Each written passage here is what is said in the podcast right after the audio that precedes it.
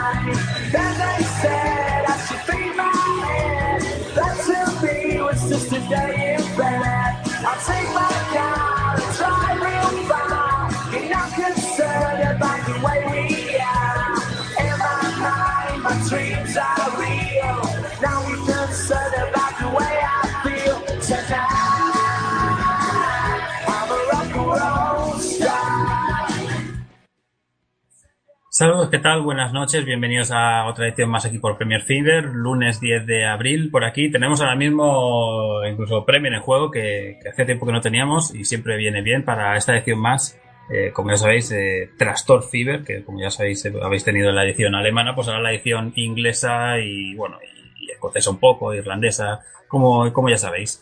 Eh, no pudimos estar el lunes pasado, pero sí que venimos con este cargadito pues, de, de muchas cosas que están pasando en la Premier, en directo, ya lo estáis viendo, está perdiendo el Arsenal ahora mismo en Crystal Palace y se complica todavía más su pase, su, su acceso, digamos, a Premier, por, a Champions, perdón, por, por así decirlo.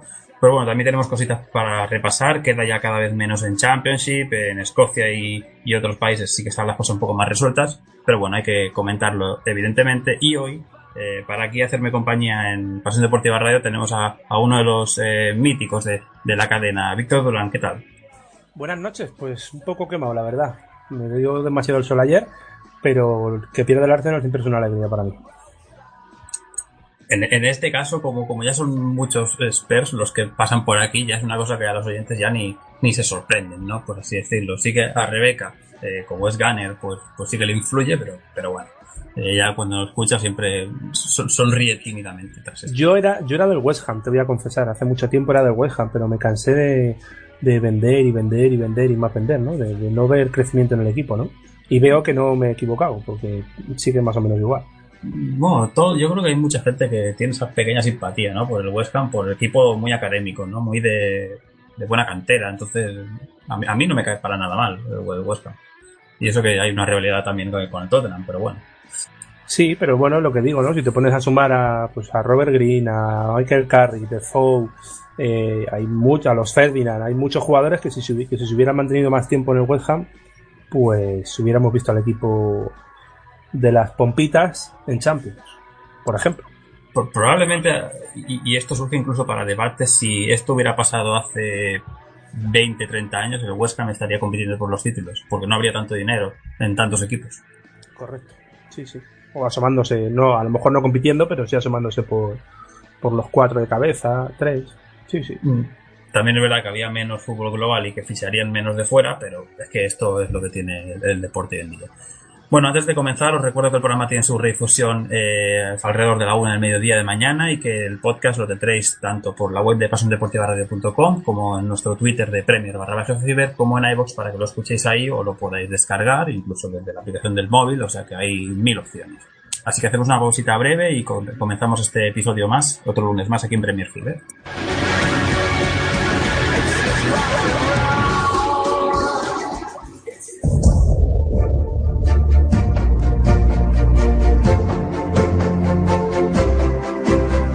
Te gusta la Bundesliga o la selección alemana, este es tu programa. Hola, hola, ya estamos aquí, tercer programa de Toa FIBA. Las últimas noticias, la mejor información sobre el fútbol germano y mucho más.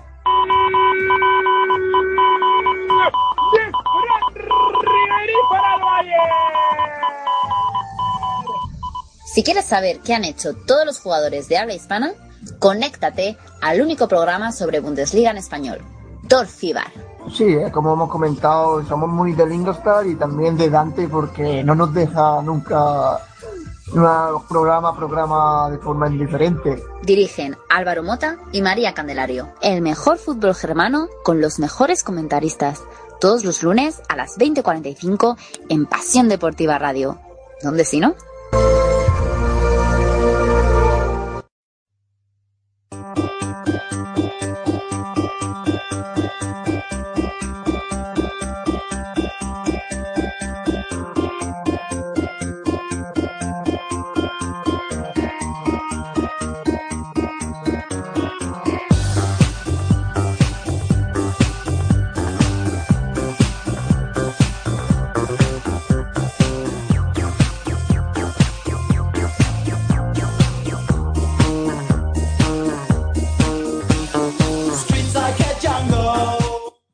Bueno, tenemos incluso hasta novedades. Ahora, eh, en el transcurso de este anuncio que acabáis de vivir, ha marcado el segundo gol del Crystal Palace. Se lo ha marcado eh, Joan Caball, el jugador francés.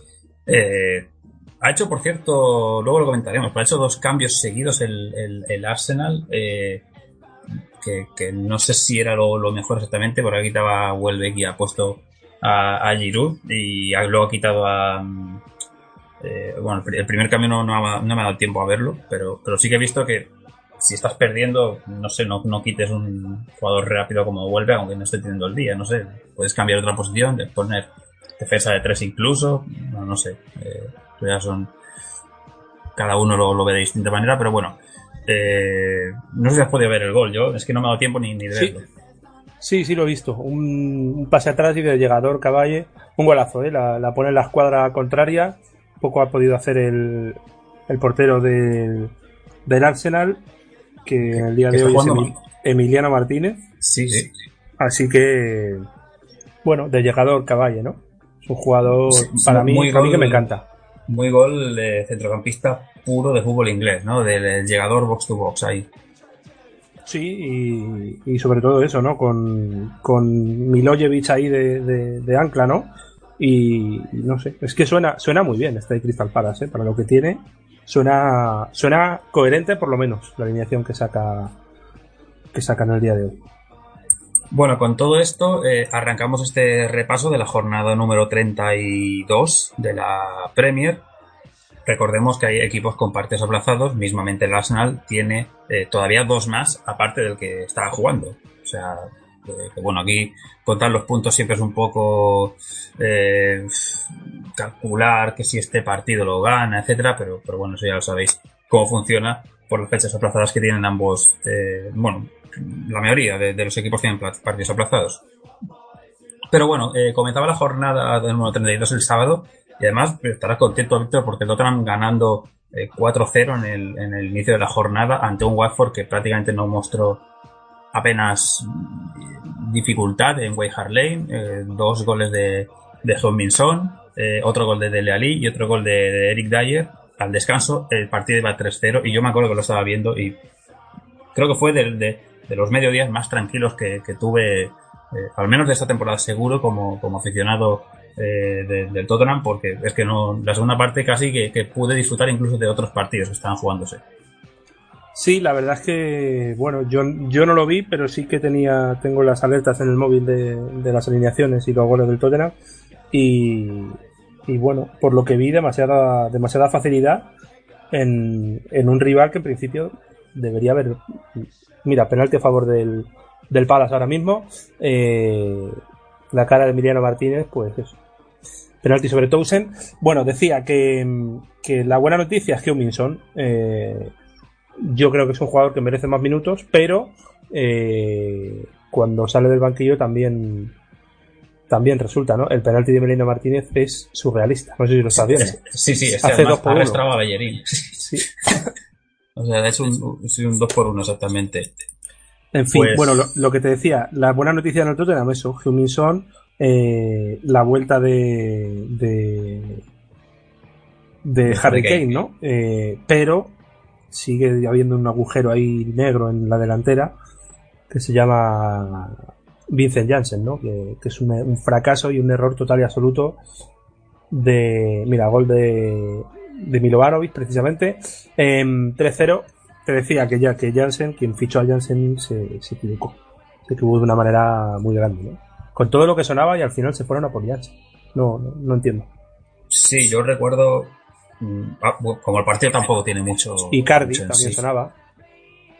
Sí, sí, es que a ver, claro, entre el dinero y, y la ambición que puedan tener X jugadores en que le llame un equipo de Tottenham, vale que igual no pueda tener ese nombre como Manchester City o, o, o Chelsea con, con más estrella, digamos, pero Tottenham también ha demostrado ser un equipo al final y los equipos son los que mm, o ganan títulos o compiten y te dejan esa buena sensación, ese buen sabor de boca. Lo de Jansen, bueno, es un fichaje que recuerdo que en verano yo no lo había visto demasiado en, en los Países Bajos, pero, pero cuando llegó es eso que, ves que le falta confianza, que, que, no, y, luego aparte que, también ha jugado muy poco, eh, siempre acaba siendo sustituido probablemente. Intentaron hacer un 4-4-2 y se vio que no funcionó con, con Kane y Jansen los dos. Eh, hubo ahí un periodo de, de que el más perjudicado de todo el equipo, evidentemente, y del sistema, y además que el sistema cambió en el Tottenham, que luego pasaron a ser eh, bueno, bueno, el otro día sí que jugaron con cuatro defensas, es verdad, pero en, esta última temporada la mayoría de partidos ha tenido una alineación de 3-4-2-1. Entonces, eso Sí, también ha perjudicado. Algo así. Yo es que, eh, vamos a ver, el problema que ha tenido Pochettino, entre otras cosas, es que le ha fichado a Wanyama. Y Wanyama lo ha hecho muy bien.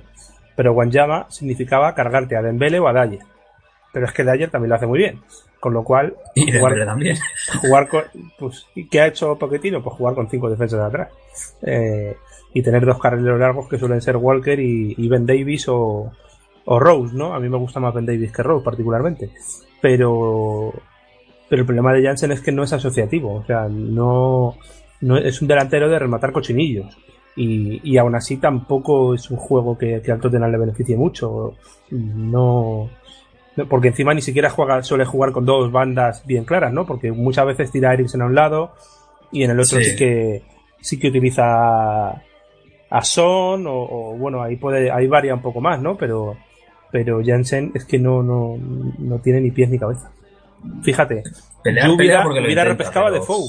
Es que Defoe en el Tottenham para segundo delantero, que es lo que ha sido toda la vida, en el Tottenham, con los ojos cerrados. Incluso hasta Robbie King lo hubiera traído sí, con sí. 40 años. Sí, sí, Defoe, yo hace ya un par de años que desde que está en el Sunderland, bueno, cuando estaba en Toronto dije, oye, mira, eh, eh, que hicieron ese intercambio con, con Altidor, eh, que se fue para Estados Unidos, dije, oye, pues Defoe, de, de suplente de, de Kane, que era cuando Kane empezaba a marcar los primeros goles, eh, oye, pues, pues no, estaría mal, ¿no? Un veterano, un hombre de la casa, que conoce el club de muchos años, eh, bueno, pero mira, eh, yo creo que este año van a ir a poco un delantero, está claro, y que le van a intentar dar salida a Jansen porque creo que es de los pocos que no se ha acoplado a, este equipo. Hay que decir también eh, que, bueno, la vuelta de Kane es bastante antes de, de lo que se esperaba, porque se calculaba que hasta finales de abril no iba a estar el jugador.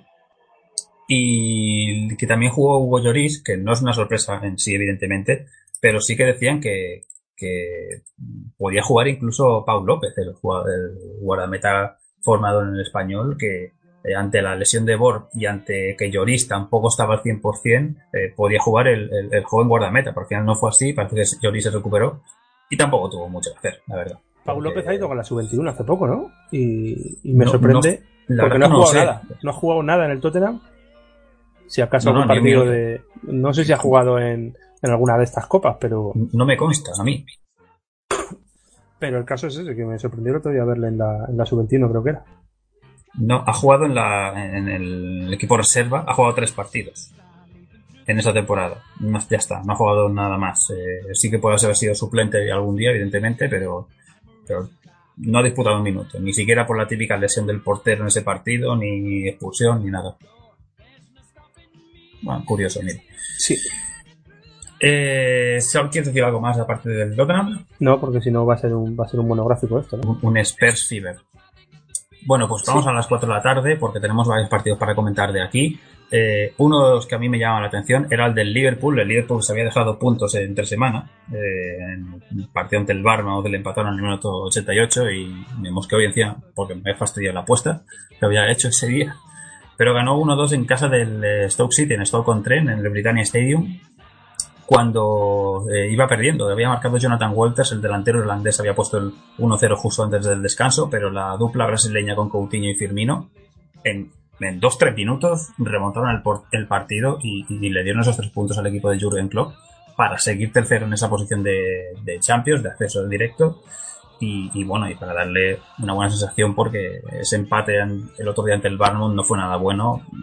El equipo se, metió atrás con el 2 1 que había remontado y, y la afición se quedó un poco como diciendo, "Ah, así no, no vamos a meternos en Champions. Pero bueno, buen triunfo del, del equipo de club. Sí, en un campo siempre difícil como es el de el del Stoke y, y bueno, aquí le dan un 8 a Nathan Clean y, y le dan como mejor jugador del partido. También 7,9 a Dejan Lubren que, que bueno, que me parece un, gran central desde su época en Francia. Eh, bueno, yo creo que es victoria muy necesaria para el Liverpool, ¿no? Que, que necesita puntuar y, no perder comba. Sí, aparte, eh, yo recuerdo cuando eh, en Southampton brilló eh, el, el central eh, croata, se fue a Liverpool y me acuerdo que había un dicho que decían que como había tenido una temporada tan mala que había dos cosas que nunca debieron salir de Southampton que fueron Dejan Lovren y el Titanic, ¿no? Pero porque se habían estrellado los dos en sus proyectos eh, co- correspondientes. Y, la verdad es que no fue nada buena esa temporada para Lovren, porque fue un desastre para el Liverpool. Y la verdad es que este año sí que lo está haciendo bien, la verdad. Está siendo, yo creo que el mejor central eh, de- de la defensa. Teniendo en cuenta de que, bueno, eh, Milner, pese a que juega en defensa, es un todoterreno y que no lo puedes con- contar como defensa. Totalmente. Eh, Milner es un currante de esto, ¿no? Se podría decir, no, no todo campista, sino todo, todo menos portero. Yo creo que podría jugar de, del resto perfectamente. Yo, Milner es ese tío que, que, que, como dice, se suele decir, en mi equipo siempre, ¿no? Aunque no sea de titular, pero siempre está ahí y hasta le daría el brazalete de capitán y, y le presentaría a mi prima, ¿no? A tu novia, ¿no? No, hombre, no. no la liemos, ¿no? Vale, vale, no sé. En todo caso, triunfo del Liverpool y también triunfo del eh, Manchester City, que lo hizo por 3 a 1 en un partido bastante más, cómodo en este caso para el equipo de Pep Guardiola. Se marcó en propia puerta al Mohamed en un centro de parte derecha. El jugador egipcio se, se, se remató con troque, no podía hacer mucho más, le vino el balón y no había opción a, a hacer nada más. Y nada más comenzar la segunda parte, el Kun Agüero pone al 2-0 el gol de la tranquilidad, aunque el Hull City intentó hacer un par de cambios para intentar salvar un poco el partido, no pudo ser así, porque Fabian Delf puso el 3-0 en el minuto 63 de partido, un Fabian Delf que ha, contado muy poco, la verdad, tan, eh, bueno, ya, ya en esta temporada, sino desde que fichó por el Manchester City, lesiones incluidas, pero sí que está haciendo bastante bien eh, este arranque de mes de abril. Y bueno, y el 3 a 1 lo marca Ranocchia al final del partido, pero es un gol más bien para, para maquillar el, el, marcador, para dar un, un gol más a, a, la clasificación por si el gol a ver les puede salvar, pero, pero bueno, es un triunfo bastante cómodo de un Manchester City que, eh, teniendo en cuenta los tropiezos que ha tenido en jornadas atrás, eh, los empates, la derrota ante el Chelsea, pues eh, que lo necesitaba. Sí, a mí, bueno, Jesús Navas jugó, por cierto, hay que decirlo. Que... También es casi novedad, porque no está contando, igual que Nolito. Sí, eh, claro, es que yo creo que se arriesgan mucho, ¿no? Eh, hay muchos jugadores españoles que se arriesgan en equipos muy grandes, pero realmente les da un poco igual, ¿no? Porque ya están en, en, la etapa final de su carrera, tienen contratazos, con lo cual si juegan bien y si no juegan, pues cobran igual a final de mes, ¿no? Eh, suena muy egoísta lo que acabo de decir, pero es cierto. Y yo siempre pienso eso de Alder, Alder, Alderland Santos en el Valencia. por ejemplo. por ejemplo. Pero eh, yo es que en la Premier tengo dos o tres equipos ahí que no me dicen nada. El Bournemouth, eh, el Watford a veces y, este Hull que, que, bueno, que, no me dice nada, ¿no? Eh, debería haber sido una victoria muy muy fácil del Manchester City, más de lo que lo fue, ¿no? Porque ponerte ponerte 2-0 en el minuto 45, pues, pues bueno, no deberían haber sufrido, ¿no? Eh, la diferencia debe ser abismal entre estos dos equipos. Sí, lo que pasa es que el City tampoco está muy fino. Eh, Por eso, por el, eso. El, City también es que la sensación es que tiene una defensa. 31 puntos hay de diferencia entre un equipo y otro. Sí, pero más allá de los puntos, la sensación es que el Manchester City, en cualquier partido que ha tenido, tiene una defensa en el que le eh, atacan cuatro veces y le marcan tres goles. Le ha pasado en- en- durante toda la temporada. Eh, nunca se ha sentido cómodo, cambios de posiciones entre jugadores, un laterales que pasan a centrales, defensa de tres algunos días. Da igual, algo falla ahí, al- algo mm, es como lo que tenía Bravo, ¿no? Que le habían eh, marcado creo que seis goles en los últimos dos tres partidos que había jugado porque habían y le habían tirado seis veces, ¿no? En plan que no había parado nada y a Caballero le pasó algo parecido cuando se, se se- bueno, se ganó el puesto o lo perdió eh, Bravo en este caso. Pero no sé, Pero, ¿y supongo que en verano culpa de portero? intentarán. No, yo creo que es culpa de que eh, la zaga, por lo que sea, no hay una conexión eh, centro del campo defensivo centrales. No, Pero y- no- hay algo ahí que no. Y no se supone que Yaya Touré no lo quería Guardiola ni, ni regalado. De eso se suponía, pero Y aquí veo que titular. también ha dicho Berizzo que si un día se encuentra con Orellana, que igual hasta lo pone. O sea que. Esto del, fútbol a veces son roces, amistades. 19 que- partidos ha jugado Touré este año en la, en la Premier. y, y empezó empezó bastante tarde Ture jugando no recuerdo cuándo fue creo que fue además contra el Crystal Palace pero no recuerdo de jornada y metió un doblete Y es que, eh, no sé, yo, yo creo que.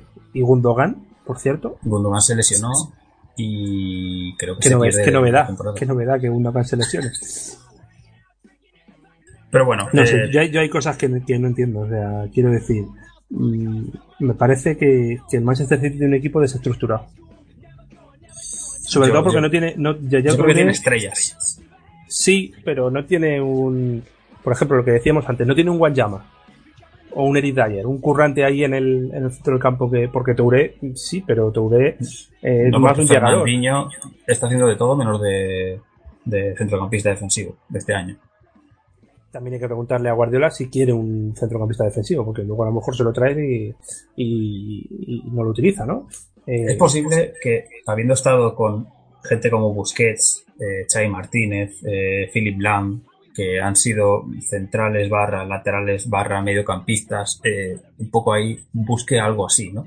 Por eso Fernandinho a veces juega de lateral, por eso Jesús Navas ha jugado este último partido de lateral, ¿no? Porque busca gente así polivalente, pero es que es muy difícil encontrar jugadores que sean esa típica posición, pues eso, de un, un Eric Dyer ahora mismo en, en el Tottenham o un Guanyama, ¿no? Yo es que creo que el Manchester City, y lo tiene, y lo lleva teniendo bastantes años, tiene un problema de número, de número de jugadores, porque tiene muchas estrellas, tiene jugadores por puesto muy buenos, pero manejar ese vestuario nunca tiene que ser fácil. ¿Por qué digo esto? El Tottenham hacía eso y hasta que llegó Pochettino, Pochettino dijo no, quiero una plantilla mucho más corta. Y si llega diciembre y me quedo sin jugadores porque hay lesiones, están muy cansados, pues me aguanto y me fastidio y me invento a un Harry Winks, o me invento un Dele Alli, o me invento a quien me quiera inventar.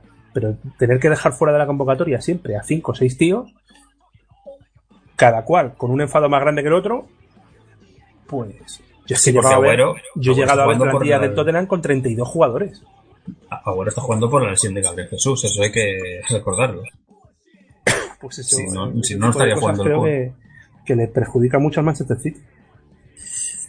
El caso, triunfo del, del City y vamos a cambiar de partido porque si no, no, no, llegamos. Eh, más partidos de las 4 de la tarde. Uno que era importante por la parte baja, el West Ham que le ganó 1-0 al Swansea. Eh, dos conjuntos que venían mal, sobre todo el West Ham que venía en una racha horrible y ganó con un gol de Cuyate antes del descanso y eso fue lo que le valió. Fernández Vente eh, no fue titular de nuevo en este en este equipo y al final acaba siendo un poco noticia porque el que jugó en punta fue, fue Jordan Ayer, que, lleva el 3, por cierto, de dorsal, igual que, igual que lo llevaba eh, mi amigo Asamoah Gyan en la selección ganesa. No, igual, igual tiene que ver algo por ahí, eso, pero, bueno, siempre es, simpático recordar a alguien con el 3 de delantero. Y el West que se aleja un poquito del descenso, pero el Swansea que se ha metido en esa mala racha y ahora tiene a dos puntos la salvación ante los Tigers en este caso. A mí en el West Ham siempre me gusta mirar un dato, ¿no? Eh, hay que recordar que es el primer año que juega en el Estadio Olímpico y el equipo va fatal. Bueno, pues 57.000 personas viendo un West Ham Swansea. Eh, bien Lanzini, bien Snodgrass, que, que bueno, Snodgrass llegó por la, por la marcha de, de Payet. Sí. O- Sí, sí. Pues, bueno, eh, no sé, creo que, que- Mira, Adrián ya no juega, ¿no? Tampoco. No el juega Randolph habitualmente. Pues eso es un drama, yo creo, pero bueno, ellos sabrán. José Fonte, James Collins. Bueno, el, el West Ham es lo que te digo, o sea, está en una época, en un- una temporada difícil, ha pasado de, de su estadio a, a, tripli- a duplicar el- la capacidad, no lo nota, pero es difícil jugar en, en los estadios olímpicos y, y- y creo que le costará hacerse al equipo de, de Village, que no debería tener problemas para salvarse. No, para mí el West Ham tiene plantilla para estar al menos entre los 10-12 primeros. Lo debería de estar. Mm, Otra cosa es eh, que puede estar más arriba, más abajo, pero plantilla tiene. Se vio el año pasado, más allá de, de lo de Payet, es verdad que ha tenido lesiones, eh, como lo de Carroll, que eso le ha influido. Carroll parece que no, pero al final es un tío importante, un delantero centro de estos típicos inglés que, que necesitas a alguien ahí para, para levantar partidos o para motivar un poco la afición. Pero también es verdad que con el estadio nuevo eso también ha influido. Y ojo porque mm, creo haber leído durante esta última semana que eh, querían hacer una especie de convenio y que el estadio fuera a llamarse eh, Vodafone Arena o algo así, como lo que, como lo que tiene el Besiktas, exact- exactamente el mismo nombre. Y es una cosa que no ha gustado nada eh, a la gente de- del equipo Hammer. Eh, y a la gente del equipo Hammer le ha gustado abandonar el estadio que tenía. Para nada. Porque Para yo no, no lo entiendo. O sea, un estadio de 32.000, 34.000 pues, que estaba bien eh, y son perder señal de identidad. Más a un olímpico que sí, que lo llenas, pero, pero bueno, ellos sabrán. Triunfo del eh, Southampton 0-1 ante el eh, West Bromwich Albion, gol de Jordi Classi, eh, de Jordi Classi, era, se me ha ido el nombre. Sí, ¿no? Jordi era. Eh, sí, Jordi, eh, es que estaba pensando, digo, Jordi, digo, no, hombre, me estoy, me estoy pegando una pájara aquí, no, no. Jordi, pero con Y, ¿no? No, no ha nacido en San Jordi, en el, el jugador eh, neerlandés, el ex del Feyenoord, Con J. con Y J, sí, acababa, es- con Y, y acababa con Y. Sí, es que por eso me estaba extrañando, porque estaba pensando, digo, no, no, se me ha ido la, la pinza totalmente, no, no, sí. Eh, por, por otro por otro motivo tendrá ese, ese nombre, evidentemente, pero, pero bueno, sí. He dicho bien el nombre del jugador, que, como digo, dio el triunfo del partido al equipo de Claude Puel, eh, del ex, el exentrenador del fútbol francés, y ante un West Brom que está bastante bien, lo venimos diciendo hace tiempo, viene de unos resultados un poco más malillos, pero es que no le vas a decir al West Ham que está bien y que está, al West Brom, West Brom, perdón, que está bien y que está mal cuando está con 44 puntos y lleva semanas sin pensar en, en bueno, semanas no, lleva meses sin pensar en cosas del descenso. Está ahí octavo y parece que va a acabar la temporada ahí. Sí, eh, pero fíjate, lo, lo que te decía antes de, de- del Hull, del Bournemouth y tal, pues es que a mí yo veo la plantilla y veo los, las 11, los 11 de, de WBA y es que me suena muy bien. O sea, y me suena coherente también, ¿no? Eh, un 9, eh, jugadores por banda como Charlie, Matthew Phillips, Livermore ahí en media punta, Fletcher, no sé. O sea, me suena coherente y me suena que saben a lo que quieren y saben a lo que juegan, ¿no? Y que tienen talento. Poco, pero lo tienen. Y, y, y que este Un poco equipo esté con, pero funciona. con 44 puntos, pues me parece que, que bueno, que han hecho los deberes. Es que Tony Pulis es un seguro de vida. O sea, lo fue durante no sé cuántos años en Stoke City.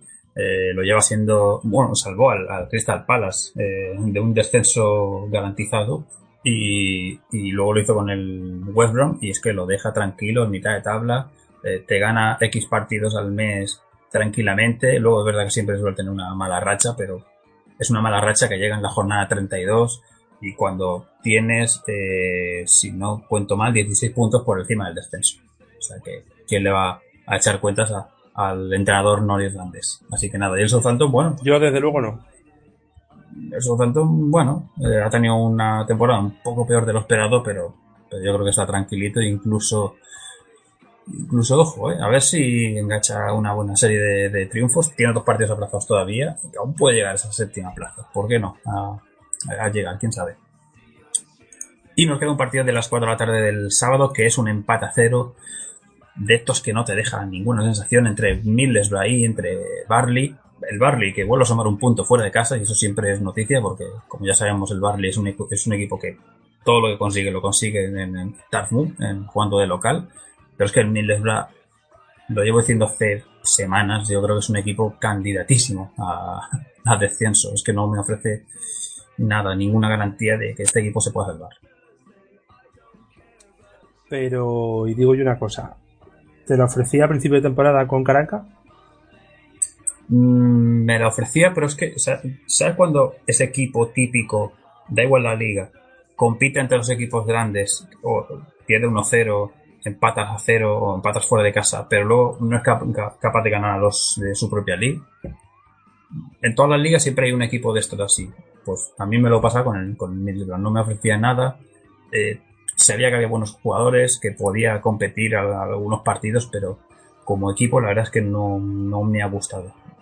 Pero claro, Así ¿y tú, ¿y tú ahora qué harías? Quiero decir, eh, ahora acaba la liga, el Middlesbrough baja, ¿y qué hacen? ¿Vuelven a llamar a Granca? ¿O, o ya no le llaman? ¿O, qué? bueno, no sé, llamen a Gary Neville o alguno de estos así. No, la verdad es que no, no tengo ni idea. de- también, no, será por, por lo que hay por ahí. Pero, pero no, a ver, el caso es que mm, no, no me acaba de convencer este Middlesbrough y hice una, bueno, hice mi, mi apuesta de los equipos que bajaban hace, pues mira, cuando acabó el mercado de invierno, fue a final, a principio de febrero, y recuerdo que puse a Middlesbrough, puse al Crystal Palace, que luego encadenó una serie de victorias triunfal, y puse el Hull City. Pensé que el Sunderland se salvaba porque siempre se estaba salvando, pero al Middlesbrough tenía bastante claro que eran unos equipos que estaba eh, para descenso. Pues a mí me parece que han sido muy valientes apostando por, por Víctor Valdés y por Álvaro Negredo, ¿no? Sí, Que no sé el número de goles que lleva, pero, pero bueno, no, Negredo valientes no está, haciendo, no está haciendo buen año. Víctor Valdés sí que es verdad que ha salvado más de, más de una vez, eh, más de un partido.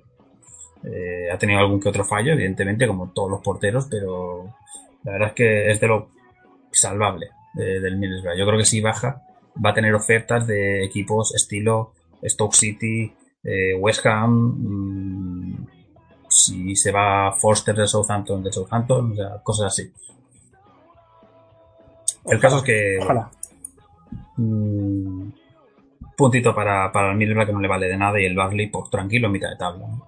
como, como más de uno que anda por ahí a las seis y media se disputaba el partido en Bournemouth con el equipo de los Cherries y el eh, Chelsea 1-3 para el equipo de Antonio Conte que sigue en su camino tranquilo hacia la Premier eh, con goles de Eden Hazard, de Marcos Alonso y el primero fue en propia puerta de, de Alan Smith, de uno de los laterales del conjunto Cherry.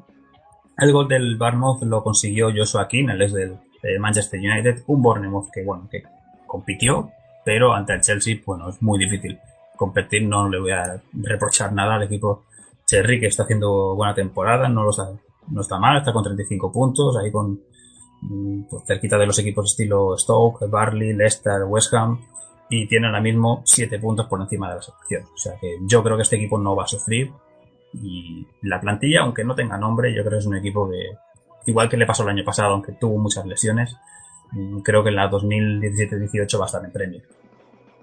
Yo es que veo que, pues, por ejemplo, el Swansea me suena muchísimo mejor que el, que el Bournemouth, pero el Por Swansea tiene... plantilla. Sí, sí, claro. Eh, y para mí el Bournemouth me parece el equipo que menos talento tiene de toda la Premier. Pero saben ser un equipo. Le pasa como el Barley. El Barley tú ves los jugadores y dices, de aquí le cogería a, a dos o tres igual para mi equipo, pero de suplentes, suplentes.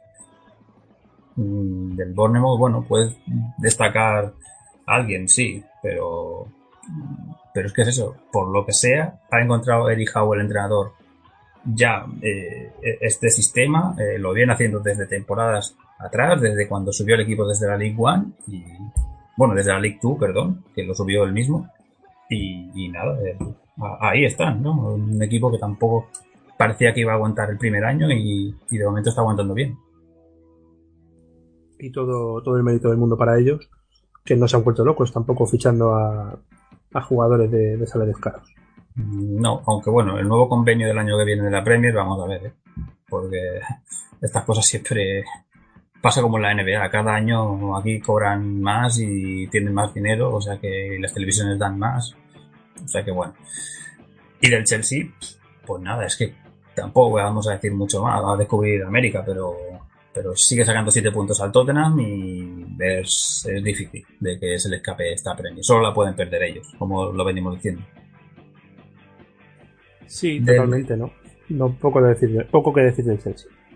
Del eh, domingo quedan dos partidos por comentar. Uno es un partido que tampoco vamos a decir mucho más porque es un 0-3 del Manchester United, claro, eh, con tres goles de Ibrahimovic, eh, no, perdón, con goles de Ibrahimovic, Mkhitaryan y de Rashford eh, sobre este Sunderland de David Moyes que, que ahora sí que sí, que parece que no hay salvación y que el año que viene los Black Cats van a estar en Championship. Se quedaron con 10 por la tarjeta roja que recibió eh, Larsson, el jugador sueco, que tres partidos de sanción, como suele ser habitual en, Premier, y que pues, prácticamente dice adiós a, a- a la temporada, como quien dice, porque le quedarán un par de partidos y quién sabe si, si volverá a ser titular.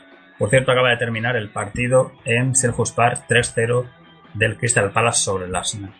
Piensa lo que quieras para luego, porque luego tenemos que comentar brevemente lo del, lo del partido. ¿Del Manchester United quieres comentar algo o de Sunderland?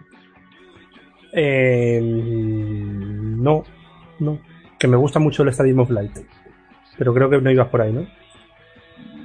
No creo que el año que viene haya demasiada. Eh, bueno, no sé cómo, cómo decirlo. Que, que- que no creo que la luz brille demasiado el año que viene en, en Sunderland, porque no tiene buena pinta. Que pueden subir, evidentemente, pero. Pero es que este año, bueno, llevan años estando así, llevan años viviendo de default, básicamente. Pero Brian Oviedo no me disgusta. Defoe no me disgusta. Sebastián pero- tampoco. Yo Termol- tengo la sensación de que siempre acaban fichando eh, desdichas Par- de otros parches, equipos. ¿no?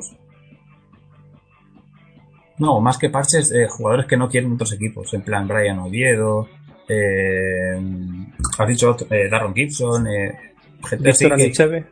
Sí, de estos que dices, pues hace cinco años eran titulares en sus equipos. O sea, David Moss ha querido hacer un Everton 2011 o algo así. Con, jugadores que, que en su momento eran buenos, pero que ahora pues le han perdido. también está allí. Es que, o sea, es que solo falta ahí eh, Cahill y, y no sé, Tim Sí. Howard. Y Tim Howard, correcto. Bueno, Y- eh, que vuelvan pronto, ¿no?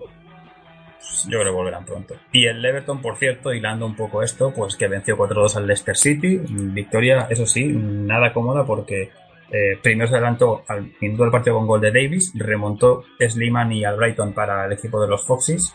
Y antes del descanso, primero Lukaku y luego Phil Jagielka, el capitán, remontaron el partido en la segunda mitad. Otro tanto de, Lukaku, del, del, del striker, del delantero belga, que le dio ese triunfo al equipo de los Toffees, que por cierto ha dicho Kuman que si tienen que vender a Barkley, que lo venden, ¿eh? que, que, que saben que va a tener ofertas y que si él no quiere renovar por el Everton, ellos no lo van a vender gratis. Es que, o sea, a mí el Everton me cae bien, pero yo veo que, que no crecen, ¿no? O sea, es- un año se metieron en, en Champions y perdieron en la previa, pero es que veo que, que sí, que muy bien, que ganan partidos fáciles, que, pero no...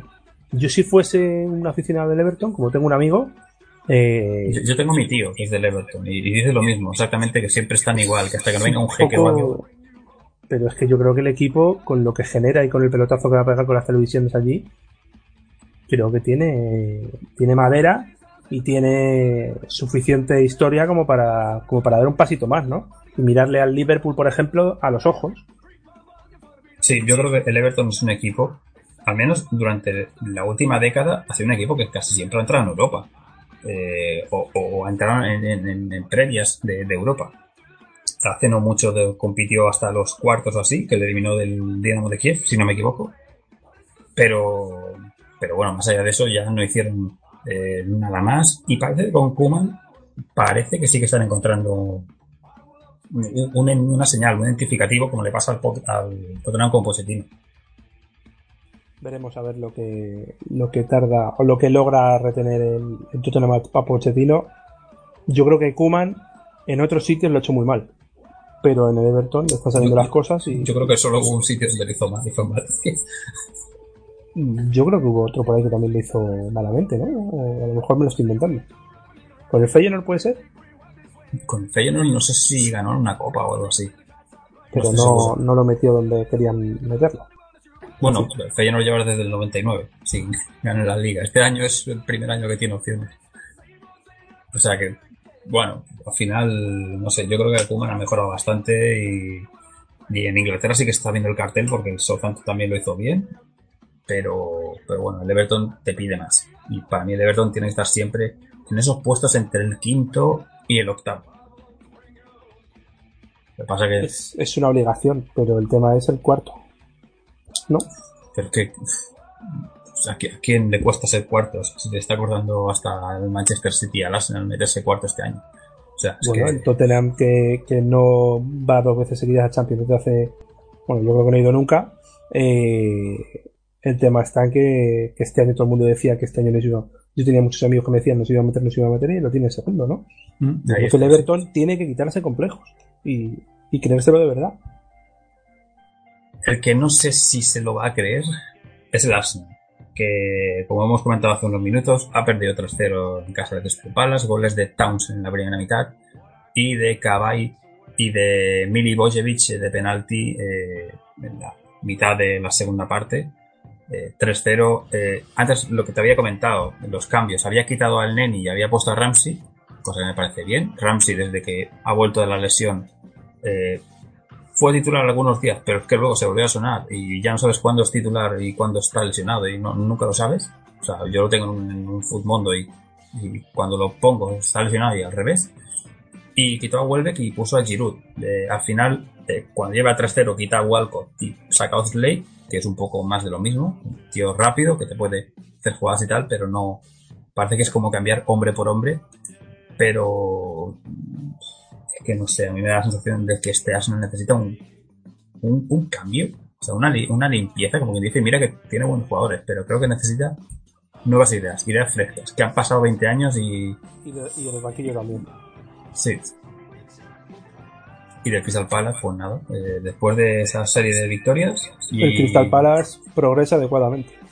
Sí, es un alumno que, que no empezó bien y llegó a Lardais y perdieron un huevo de partidos consecutivos y en cambio luego ganaron cuatro seguidos y perdieron ante el, ante el Southampton otros días, ¿verdad? Pero, pero han ganado hoy al Arsenal. O sea que seis puntos por encima del descenso y un partido por jugar. Pero, y, y lo que más me, me supone a mí es que, que son equipos que no son de los más. eh, de los que más dinero tienen, pero el dinero que tienen saben emplearlo bien. Por ejemplo, que, que Joan Caballe esté jugando en el Crystal Palace, si yo fuese aficionado al Crystal Palace, para mí sería un sueño. Jugador con calidad, por cierto. Eh, Wilfred Zaha, el costa marfileño, eh, Otro, sí. parece que ho- hoy decían en la transmisión del partido de que, que probablemente abandone el Crystal Palace porque es el jugador más destacado de esta temporada y que uno de los que más eh, está pujando, digamos, por él, eh, El no oficialmente, es el Tottenham, sí. Sí. Por Pero a la ver, versatilidad que tiene. a ver si, si sale bien, porque entre Colú, eh, NGE el año pasado, eh, Sissoko, Sissoko. etcétera, pues estamos ahí con, y con Jansen también, pues tenemos Y, ahí y la Mela, lesionado todo el año. Pero la Mela, eh, lo último que jugó lo jugó muy bien. Sí, el último año sí. Costó, costó que entrara en vereda, en vereda, pero cuando entró muy bien. A- Al veremos. tercer año funcionó. Veremos, veremos. Pues el caso, que por cierto, eh, quería comentar una cosa de acerca del Arsenal, y es que ha saltado la noticia, al menos para mí hoy, de que Tony Adams el, el mítico central del Arsenal desde el año 83 a 2000, 2000 ¿cuánto era? 2002, eh, es nuevo entrenador del Granada. O sea, él, él pertenece o, o es colega o algo así de, de un grupo inversor chino que es el que tiene el Granada eh, comprado, por lo que tengo entendido. Eh, era de los Pozzo, o sigue siendo de los Pozzo, pero... No, ya no es de los Pozzo, es de un grupo no. chino. Sí, sí. Ah, vale, salieron, razón. salieron y de hecho han, han, han echado a 25 empleados del club en el Granada, lo estaba escuchando mientras venía de trabajar y, y, y no queda nadie de, de la anterior de la anterior etapa, ¿no? Pues mira, eso sí que lo desconocía, porque como no estoy tampoco muy, muy puesto de, de- de fútbol nacional, Pero, pues, pero es hacia lo que estamos llegando, ¿no? Eh, yo que soy así muy, muy de fútbol random, eh, anoche me tuve, me puse a escuchar una tertulia sobre el Mallorca. Eh, Sabes que Mallorca es de unos americanos, de Peter Sarver y tal. sí, anda Steve Nash por ahí metido. Sí, bueno, pues el Mallorca está a 8 puntos de la salvación y está con descenso a segunda vez, cosa que no pasa desde el año 76. Y ayer en la tertulia decía un, un tertuliano de, una radio balear que decía que, que creo que, lo- que el presidente del Mallorca no sabe ni cuándo juega el equipo. Y creo que eso pasa Puede mucho. Y en Granada, pues no me jugaría un dedo, pero diría que poco más o menos. Yo y mira, hoy además que la, que la Peter presi- Lim. que- que la preside- la presidenta del Valencia ha dimitido hoy. Sí, sí, yo me he O sea- escuchado la bueno, me, me he visto la rueda de prensa incluso. o sea, yo en esos temas sí que estoy puesto en, en los míos, pero en los del resto no. no pero ahí se han dado cuenta porque han fichado a Mateo Alemani como director general y, y la cosa ya Han tardado tres años, pero sí. bueno pero, pero es lo que tiene y también leía el otro día que 13 equipos de segunda vez son son propiedad de, de fondos de inversión o sea que, que estamos yendo hacia un camino que, que- que no sé si tiene retorno no Pues el caso es que Tony Adams, eh, lo que, más allá de lo que haya hecho como jugador, que fue un emblema con el Arsenal, le llamaban un Arsenal Boring Boring, con esa defensa de Winterborg, eh, Dixon, Adams, y el último se me está colando ahora mismo, no, sé, no recuerdo ahora mismo el lateral derecho. No, el Eh, central, eh, Bull, eso. ¿quién? Y Dixon, Bull, Adams y Winterborg.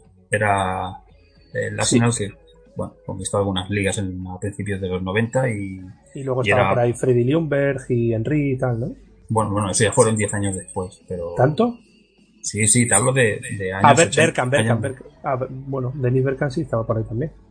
Te hablo también de después. principios de los 90. O sea, ¿Seaman? un- ¿Seaman? Seaman seguro que ya estaba por ahí, sí, sí. Es la, la época aquella de la Recopa del Zaragoza, etcétera. O sea que... En todo caso, eh, la experiencia como Tony Adams de, de- de- de manager o, o de experiencia en los banquillos es eh, academia del eh, Wycombe Wanderers, si no me equivoco, creo que hay algo así. También en la academia así de chavales del Feyenoord, pero en un papel casi missing, yo ni, ni lo recuerdo.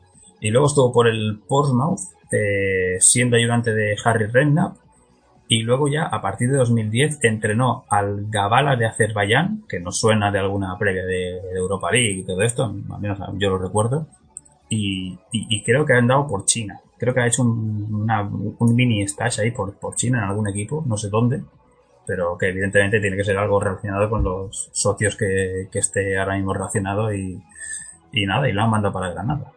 Y es que que- también publicó un libro de, de su alcoholismo.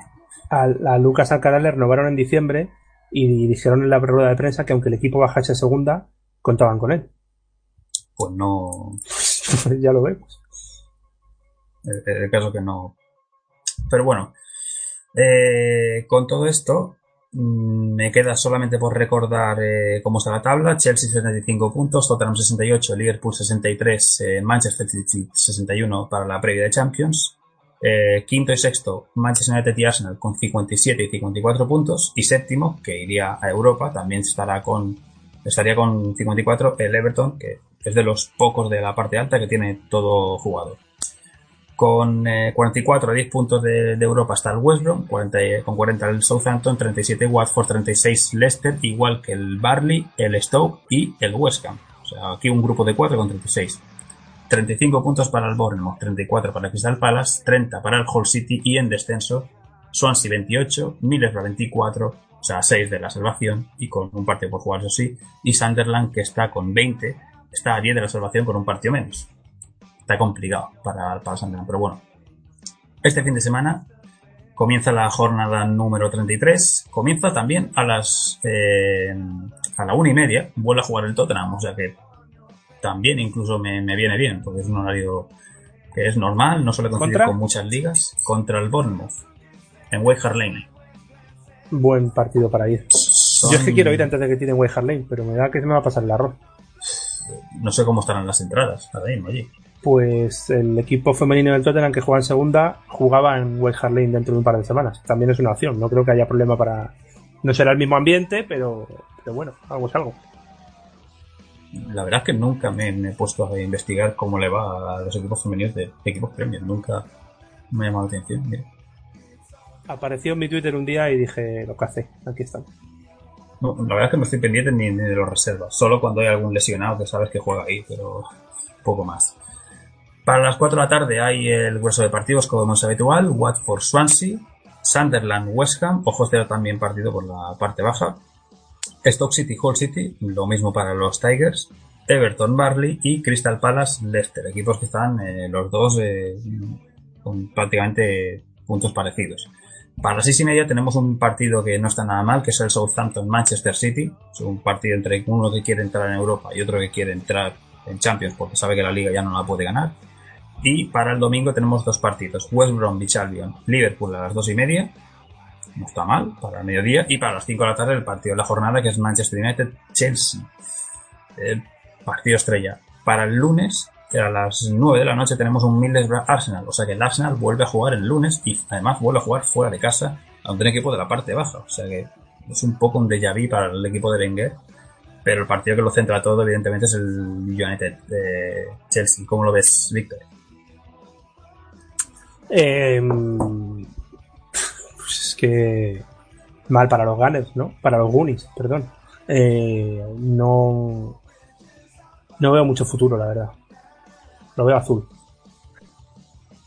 Lo ves muy color de conte, ¿no? Sí, sí, sí. Muy, muy contista.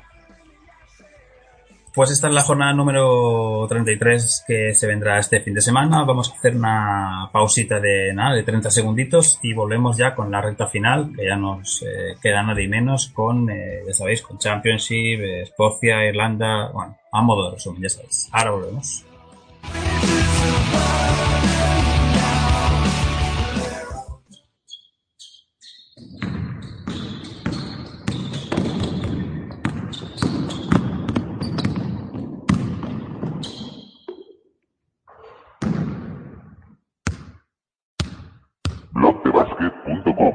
Toda la actualidad del básquet a un solo clic.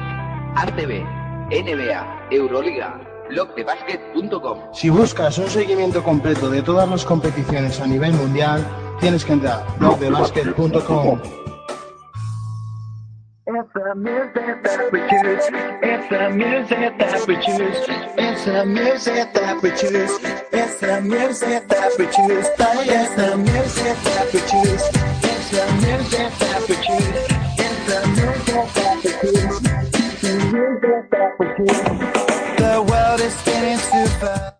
Pues con este temilla de los gorilas del FIFA 2002, eh, nos vamos para hacer el breve repaso de Championship, eh, jornada 30, uy, 30 y pico, voy a decir, jornada 41, la que se ha vivido este fin de semana.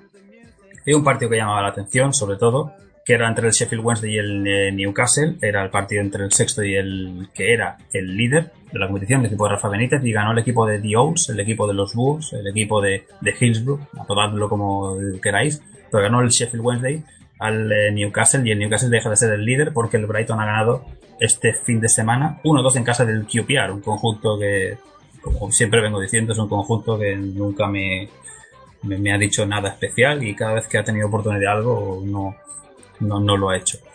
Eh, resto de partidos de, la jornada así brevemente. Victoria del Wigan ante el Rotherham le costó ante un equipo que está bueno, está, no, está descendido el Rotherham.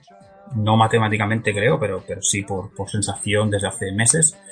El eh, Nottingham Forest también venció 2-0 al Huddersfield Town. El Leeds hizo lo propio, 3-0 sobre el Preston North End. Lo mismo el Fulham el equipo de Craven Cochas 3-1 sobre el Ipswich Town, el Cardiff también sobre el eh, Brentford, muchas victorias locales como estáis viendo, el Bristol City sobre el Wolverhampton Wanderers 3-1, empataron a 1 el Barton Albion y el eh, Aston Villa, goleó el Norwich City sobre el eh, Reading, esto es una...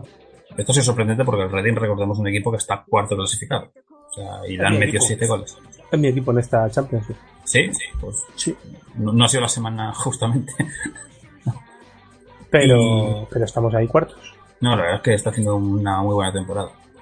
Y luego también eh, el Derby County ganó 1-2 al Birmingham City y el Barnsley también eh, venció fuera de casa 0-2 ante el eh, Blackburn Rovers. Estos resultados, más el comentado del, de la victoria del Brighton, que es el partido que abría la jornada del viernes, dejan a Brighton con 86 puntos líder, 84 Newcastle segundo, y sigue de momento esa eh, línea de 10 puntos sobre eh, ascenso directo y promoción que tiene el Huddersfield Town con 74 porque el Huddersfield Town todavía tiene un partido eh, perdiente y como perdió esta semana pues eh, no se ha reducido esa distancia o sea que ha tenido incluso suerte el Newcastle Un drama, el Aston Villa, el Wigan y muchos equipos con pasado Premier que, que lo pasan mal y otros que ni siquiera están aquí. Por ejemplo, el, el Bolton, ¿no? Que me acuerdo yo, por ejemplo, de- del el Wanderers. Bolton luego te lo digo pero el Bolton estaba para subir o sea que ah, luego lo comentaremos en League One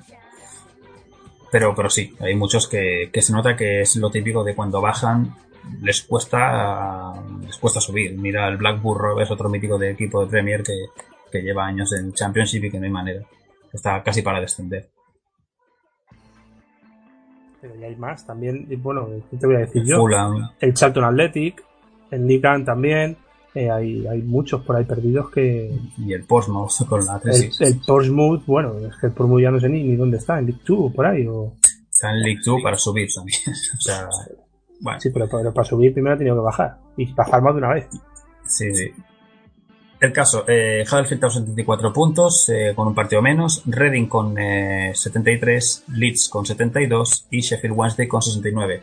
No andan muy lejos el Fulham con 67, o sea que no se puede despistar. El Fulham no viene mal, con alguna derrota, eso sí, pero, pero sigue la estela de- del equipo de, de los búhos. Por la parte baja, descendido el Rotherham United, el Wigan. Esta victoria le viene bien, pero no le quita de pobre porque sigue, sigue teniendo 7 puntos eh, para salvarse. Recordemos que quedan 5 jornadas, que son 46 jornadas las de Championship. Y el Blackburn Rovers tiene 40 puntos, eh, no tiene una buena racha y sigue a 4 de la salvación y encima ganó el Bristol City esta semana, o sea que peor aún. Y lo mismo, la- lo mismo el Nottingham, que eh, está me- el triunfo de esta semana le ha hecho alejarse 5 puntos por encima del descenso. Pero va a ser una Championship, como es lo habitual, que, que todo va a dep- depender mucho de las últimas 2-3 jornadas eh, en las que eh, uno de... Bueno, la promoción parece bastante clara, lo lleva siendo durante toda la temporada, los cuatro que están, parece son los cuatro que se meten, salvo que uno se, se descalabre en estilo, estilo Wednesday. Pero el descenso, teniendo en cuenta que el Blackburn tiene 40, yo contaría hasta el Birmingham City, que tiene 46. Contaría unos 6 puntos de margen todavía. Mm, El resto creo que están salvados. Los Ipswich Town, QPR, Wolverhampton Wanderers. Y más allá de ella no, porque ya están a más de 50 puntos. O sea que.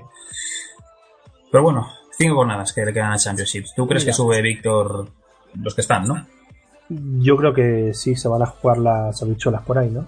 Pero mira, por ejemplo, Brentford, Aston Villa, 10.016 espectadores.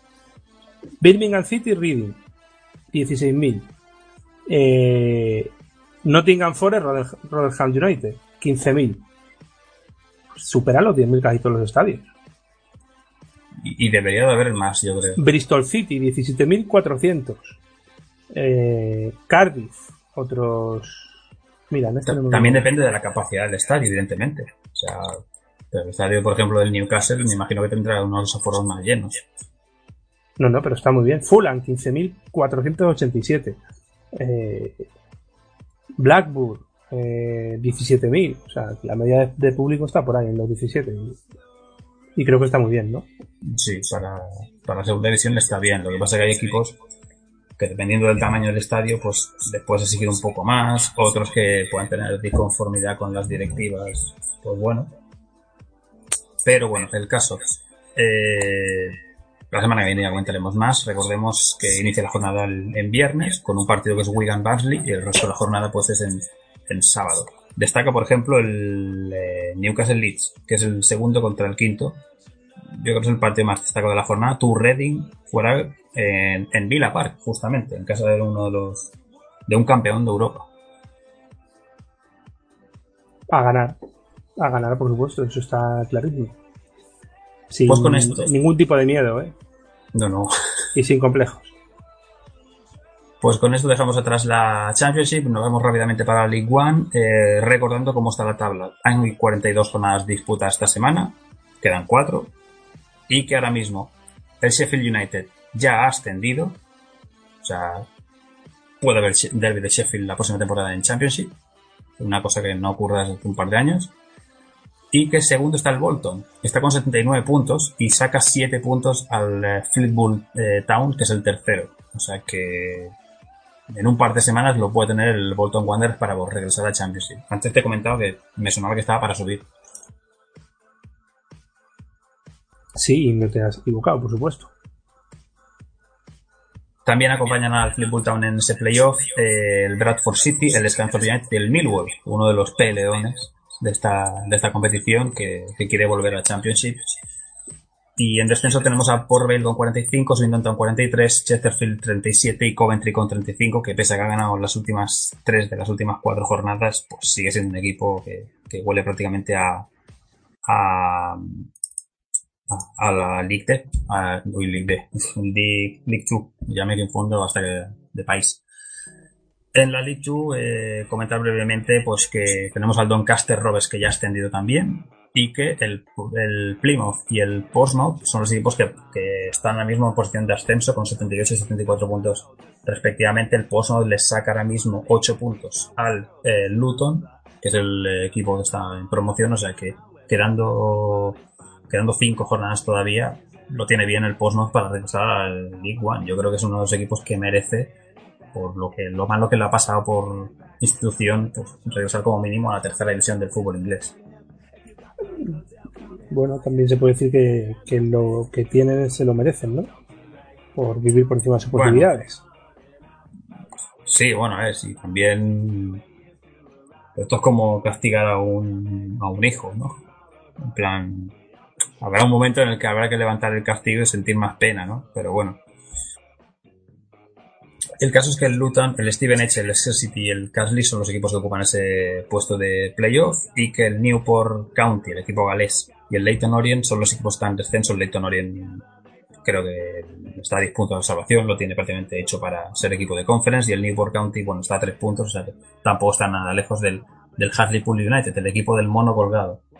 Hay una historia ahí curiosa con la mascota, pero pero bueno, eh, esto por fútbol inglés. Si ¿Quieres comentar alguna cosilla más? Eh, escape algún mítico que hayas dicho, ah, pues me suena. Mm, Hombre, hay muchos que me suenan, pero, el Blackpool, por ejemplo, ahí en, en League 2, el Crivo Alexandra también es un clásico, Jovil, eh, y el Leighton Orient me suena porque por un tren o algo, pero no por otra cosa, la verdad. Y el Notts Country me gusta el escudo de toda la vida. Sí, sí. Es, uno de los equipos más míticos, más viejunos del, del fútbol inglés. Con esto, con esto vamos- todos, ¿no? Pero Sí, podría ser sí. bi- bi- bisviejuno, bisabuelo, ¿no? Sí, de los primerizos, ¿no? Sería. Sí. El caso es que nos vamos para Escocia rápidamente. Ya sabéis que la liga la ganó el Celtic, la ganó hace un par de semanas y que, pues, eh, en dos semanas, si no me equivoco, no, le, le queda una jornada de, de competición de playoff, de competición regular, quería decir, perdón. Luego se meten en el playoff, pero es que la liga la ganó el Celtic. Lo más destacado de esa jornada que ha habido un 0-3 del Rangers sobre el, Aberdeen y que, bueno, para la puntuación, pues sí que es verdad que ha podido, ha podido influir pero bueno, más que nada por la sensación. Hay nueve puntos de distancia, la segunda plaza, el acceso a Europa, bueno, estas cosas así, pero hasta que no llegue el playoff nada. Y que en la parte del de descenso, pues eh, bueno, la semana que viene comentaremos quién lo tiene peor para salvarse y todo esto, pero que una semana prácticamente de, liga regular en la que casi prácticamente no hay, no hay nada, Mm, no hay, no hay nada en juego. O sea, ya se saben los seis que van a luchar por la, bueno, por la liga no, pero por los puestos de Europa y los seis que van a pelear por no bajar. O sea, pues, está bastante complicado. Eh, hoy justamente Eh, pues justamente, Víctor, he visto un pequeño, pequeño esbozo ahí de- del programa este que se llama Offside, que lo hacen así de, de, bueno, de viajan a diferentes países, cuentan alguna historia, lo hace Sí. El de Sí, sí. Goal Televisión, y hablaban de, de cómo influyó el descenso del Rangers. Ya, a- ya no al Rangers, ya a la propia liga escocesa, pero ya los equipos, porque perdían dinero al, al no recibir los ingresos de una afición como el Rangers, que y les visitaba igual dos veces por temporada, eh, esos ingresos de las entradas, de los viajes que siempre hacía eh, ilusión a la afición a veces viajar a un campo así más grande, que para ellos también fue una pequeña crisis incluso. Una, no una, yo diría más que una pequeña crisis, una gran crisis. Eh, y para el Celtic también. O sea, que el Celtic no pierda ni un solo partido en toda la liga no es buena noticia para nadie, ni para el propio Celtic. Eh, No, porque luego llega Pero- Europa y se meten la... la pero yo a- me hago la misma pregunta de siempre. ¿Por qué el Cardiff y el Swansea sí pueden jugar el- en el formato Premier y el Celtic y el Rangers no? No, Quizás que no, no quieran. Yo creo que es que ellos no quieren. Yo creo que- yo creo que al meten- Celtic tú le dices que, que tiene que pensar en Championship porque es justo, o que tiene que empezar incluso en Liga, en Liga, en un- Liga 1 y, y te dice que sí.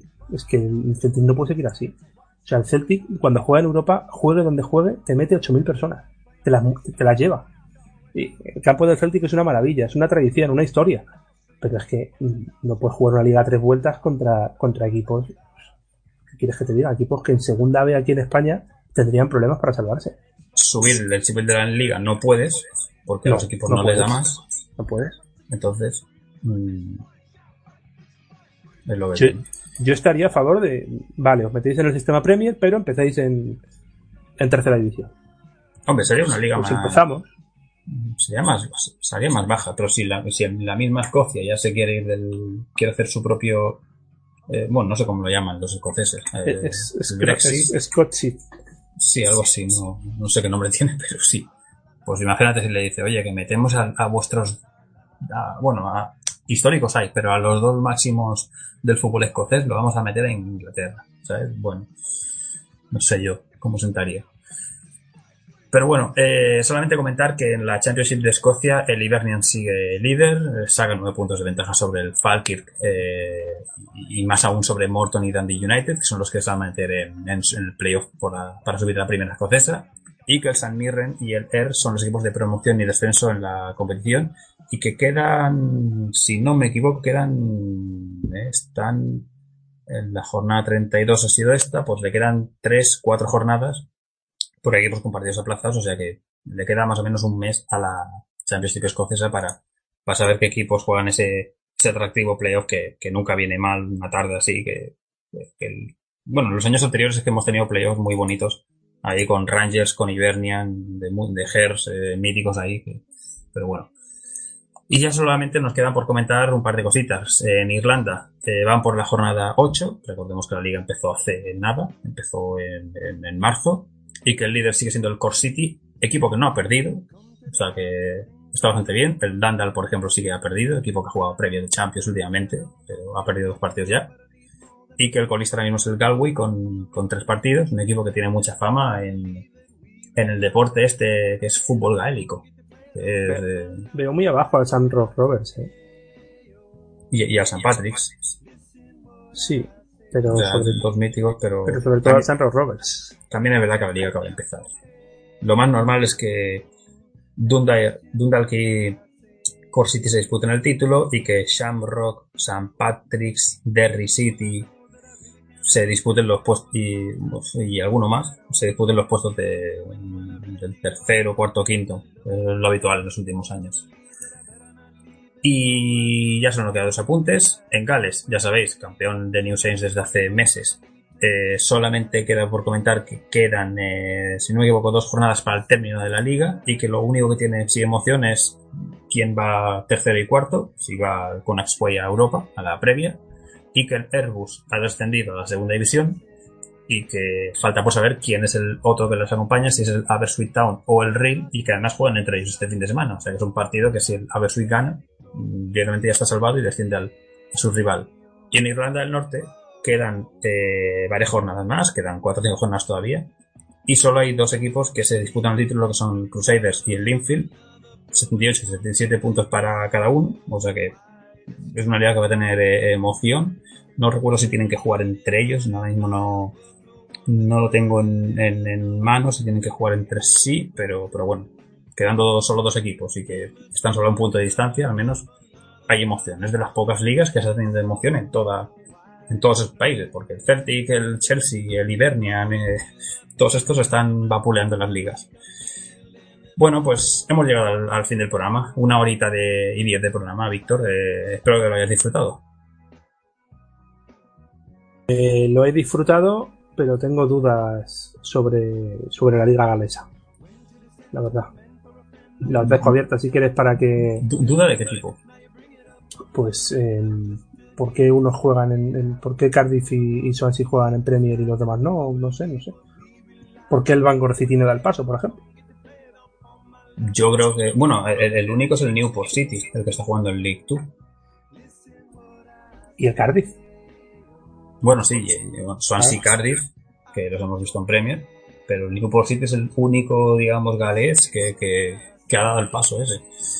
No es, sé. como, es como si aquí en, en baloncesto, pues por ejemplo, un equipo de Andorra que sí se jugara en ACB. ¡Uy! ¡Uy! el Ay, Muevan. perdón, que no. Ay. Pero bueno, el caso que yo la verdad también tengo alguna dudilla acerca de eso y siempre te la planteas, ¿no? ¿Cómo sería ahí jornada 34, Liverpool, Celtic y... Pues eso sería orgásmico. Ya te lo digo yo. y- y Manchester United eh, Rangers, por poner un- sí, o, o, o Aberdeen Manchester United, seguro que va Ferguson al campo. Es que, claro, decíamos antes, por ejemplo, ¿no molaría más la Premier con el Celtic en vez del Bournemouth? ¿O el Hull? Me- ah, Molaría tela. Sí. Por la historia que tienen los equipos, y todo esto, pero. Por la mítica, la afición que mueve, pero. Convénceles, o sea. Bueno, en todo caso, eh, te agradezco tu presencia en la. ¿Podemos hacer una encuesta en el Twitter del programa? Sobre eso, sobre el Celtic en, en- Podríamos Premier. sí. La puedo lanzar en, en un ratito, sí. Me parece. bien. Lo dicho, eh, gracias por tu presencia hoy y nos vemos aquí cuando quieras. A vosotros, cuando me deje. Y de vez en cuando, para no saturar al oyente. Y a vosotros, pues os emplazo para la próxima semana. Ya sabéis que este programa tiene su difusión mañana alrededor de la una al mediodía y que el podcast lo tendréis en nuestro Twitter de Premier barra baja Fever, en iVoox para seguirlo escuchando online y en eh, la misma web de pasiondeportivaradio.com. Así que vías, las hay.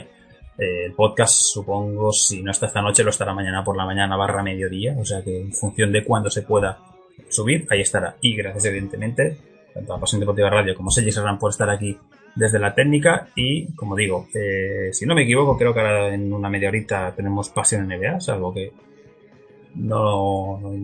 Como, como las, fechas están ya acabando, no sé si hay programa hoy o el jueves cuando termine la temporada. Tengo un poco mi duda ahí, pero bueno.